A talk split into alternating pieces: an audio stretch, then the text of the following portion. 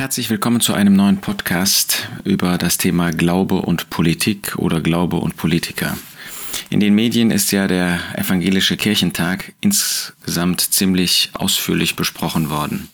Das ist ja überhaupt schon eine bemerkenswerte Situation. Ein Kirchentag, der voll ist mit Politikern. Der Präsident des Kirchentages war ein Politiker und viele Politiker haben sich die Klinke gegeben bei diesem Kirchentag. Wie ist das zu verstehen? Wie soll man das nach der Schrift beurteilen? Ist doch interessant, was der Apostel Paulus sagt in 1. Korinther 4.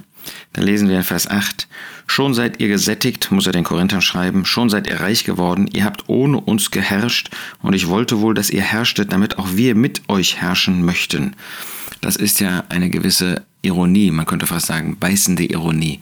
Wir würden auch gerne mitherrschen, denn sagt Paulus, damit letztlich für uns, äh, wenn die Zeit des Herrschens gekommen ist, dann ist die Zeit des Leidens, dann ist die Zeit des Verworfenseins, dann ist die Zeit der Hingabe für Christus vorbei. Denn herrschen werden wir im tausendjährigen Reich. Dann ist also das tausendjährige Reich schon angebrochen. Das sagt die Kirche, die sogenannte Kirche, in diesem Fall die protestantische Kirche mit dem Kirchentag, wobei das äh, bei der katholischen Kirche auch nicht anders wäre. Da, wo man versucht, Kirche und Politik, Kirche und Politiker miteinander zu verbinden, da sagt man im Prinzip, wir sind heute dran, mit Herrschen. Ist das die Zeit gewesen, die der Herr Jesus uns angekündigt hat? Wie hat der Herr Jesus gelebt? Er hat sich der damaligen Regierung sozusagen untergeordnet.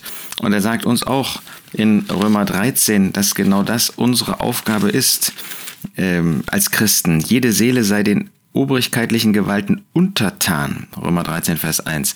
Aber nicht jede gläubige Seele, jeder Christ sollte versuchen, in die Obrigkeit hineinzukommen, sollte versuchen, Regent zu werden, sollte versuchen, in die Politik zu gehen. Damit haben wir als Christen nichts zu tun. Wie sagt der Apostel Paulus in Philippa 3, unser Bürgertum ist in den Himmeln. Wir haben nichts mit dem Bürgertum hier auf dieser Erde zu tun, als dass wir als Christen, als Gläubige uns der Regierung unterordnen. Wollen wir jetzt schon herrschen? Paulus äh, führt das weiter fort in 1. Korinther 4, wo er dann sagt, in Vers 10, wir sind Toren um Christi willen, ihr aber seid klug in Christi, in Christus. Wir schwach, ihr aber stark, ihr herrlich, wir aber verachtet. Ein Politiker, ja, der mag vielleicht auch verachtet sein in dieser Gesellschaft angesichts seiner Politik, angesichts seiner Auffassungen. Aber Paulus sagt, wir gehen nicht nach vorne, wir machen nicht die Herrschaft, wir sind nicht solche, die versuchen zu regieren, die Exekutive zu sein versuchen. Bis zur jetzigen Stunde, Vers 11, leiden wir sowohl Hunger als auch Durst und sind nackt und werden mit Fäusten geschlagen, haben keine bestimmte Wohnung und mühen uns ab mit unseren eigenen Händen arbeitend. Geschmäht segnen wir, verfolgt dulden wir, gelästert bitten wir. Wie der Kehricht der Welt sind wir geworden, ein Abschaum aller bis jetzt nicht regieren, nicht Politik, sondern sich unterordnen. Wenn die Kirche anfängt, in dieser Welt zu regieren, dann hört letztlich der Glaube auf, das Leben zu bestimmen. Nun, an dem Kirchentag, ähm, und darum geht es mir jetzt, wurde auch der Bundeskanzler interviewt. Das gehört eben bei diesen Kirchentagen dazu. Man möchte heute mit der Kirche in der Politik mitmischen. Die katholische Kirche ist sogar eine Nation, der Vatikan. Und so versuchen Politiker irgendwie auch ähm, alle Seiten ähm, zufriedenzustellen. Wie sagt Olaf Scholz, er sei der Kanzler aller Deutschen, eben sowohl der religiösen als auch der nicht religiösen, sowohl der Kirchen als auch der Nichtkirchen. Und jedem muss er dann eine andere Meinung präsentieren, damit das auch akzeptiert wird. Er sagt, ich zähle zu den wenigen Menschen, die das Alte und das Neue Testament gelesen haben. Das ist natürlich schon beachtlich.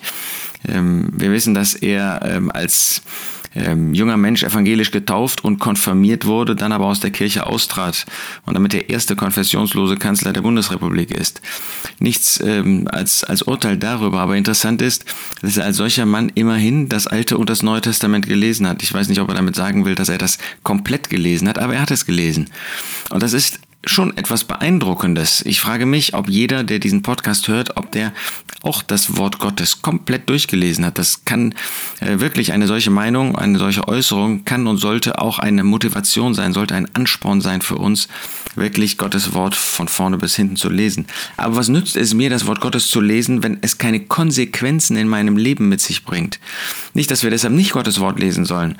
Aber wie ist das mit der Politik, äh, zu moralischen Themen, die die jetzige Bundesregierung ähm, Rot, Grün, Gelb, die sie formuliert hat, die sie herausgebracht hat, haben sie irgendeinen Bezug zu Gottes Wort?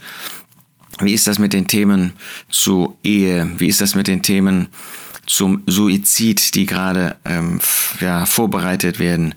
Äh, wie ist das zu anderen Themen von Moral und Glaube? Ist da wirklich das Wort Gottes irgendwie ähm, betroffen? Ist das beteiligt? Offensichtlich nicht. Und das macht einen Menschen unglaublich verantwortlich. Ich habe das Alte und das Neue Testament gelesen, ja, das habe ich auch. Aber das macht mich verantwortlich, auch danach zu handeln. Und wir können ähm, nicht sagen, wir lesen Gottes Wort, aber wir machen dann, was wir selbst wollen. Das gilt gerade für uns Christen, für uns bekehrte Menschen, dass wir nur dann einen wirklichen Nutzen davon haben, nur dann gesegnet sind, wenn wir das, was wir lesen, auch in die Tat umsetzen, wenn wir das verwirklichen, danach leben, danach handeln, danach reden und danach denken und das unser Leben wirklich bestimmt. Ansonsten ist das eine Anklage, die Gott gegen uns vorbringen kann. Er fügt weiterhin zu, Olaf Scholz, unser Bundeskanzler, die christlichen Werte hätten ihn wie viele andere im Land sehr geprägt. Man würde gerne mal wissen, was für ihn christliche Werte sind. Toleranz, das ist gar kein christlicher Wert. Toleranz ist nichts, was Gottes Wort sagt. Gottes Wort spricht von Demut und von Sanftmut. Das sind aber nicht mal das sind christliche Werte. Das sind ähm, Charakterzüge, das sind ähm, Wertmaßstäbe, die es auch im Judentum vorher schon gegeben hat, die sind nicht typisch christlich. Die finden wir im Alten Testament, die finden wir im Neuen Testament. Die sind äh, Merkmale eines Jüngers des Herrn Jesus. Und Jüngerschaft ist nicht etwas typisch Christliches, sondern ist etwas typisch, wenn ich das mal so ausdrücken darf, Gläubiges. Was sind denn christliche Werte? Christliche Werte sind, dass wir mit Christus verbunden sind, dass wir leben, wie Christus gelebt hat, dass wir verkünden, was Christus getan hat.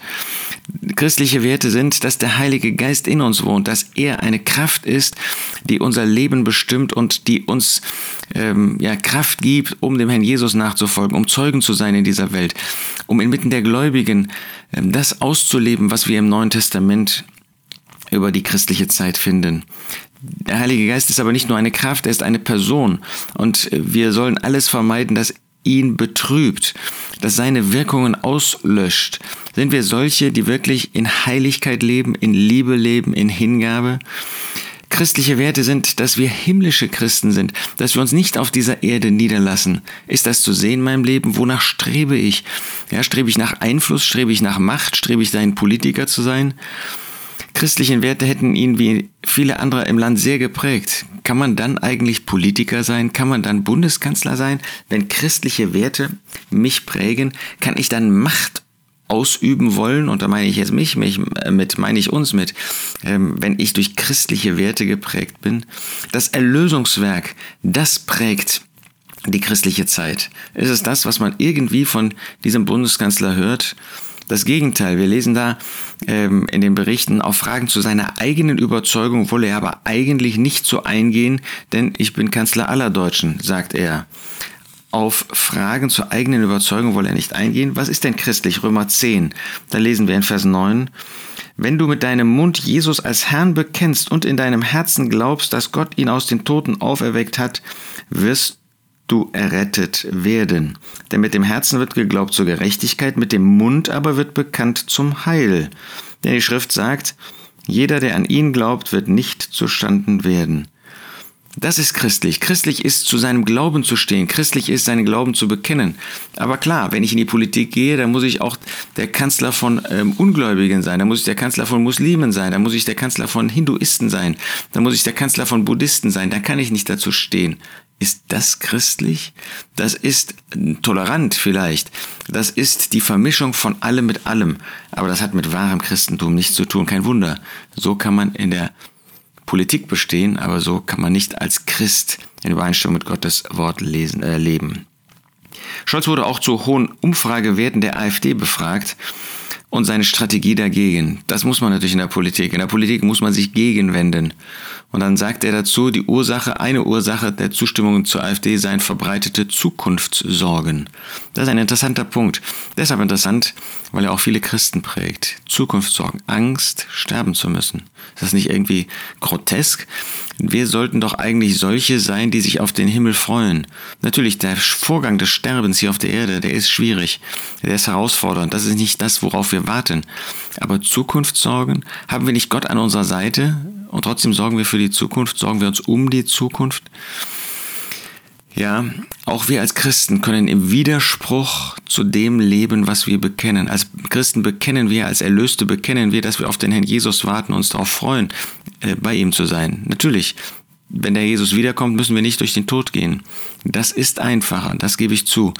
Aber sollten wir als Christen, denken wir an die vergangenen Jahre, wirklich Angst haben vor dem Sterben, Angst haben vor dem Tod? Wir sollten uns freuen, dass der Jesus wiederkommt, dass der Jesus uns zu sich holt, dass wir es bei ihm viel besser haben, dass wir da angekommen sind, wozu wir gehören in dem Himmel.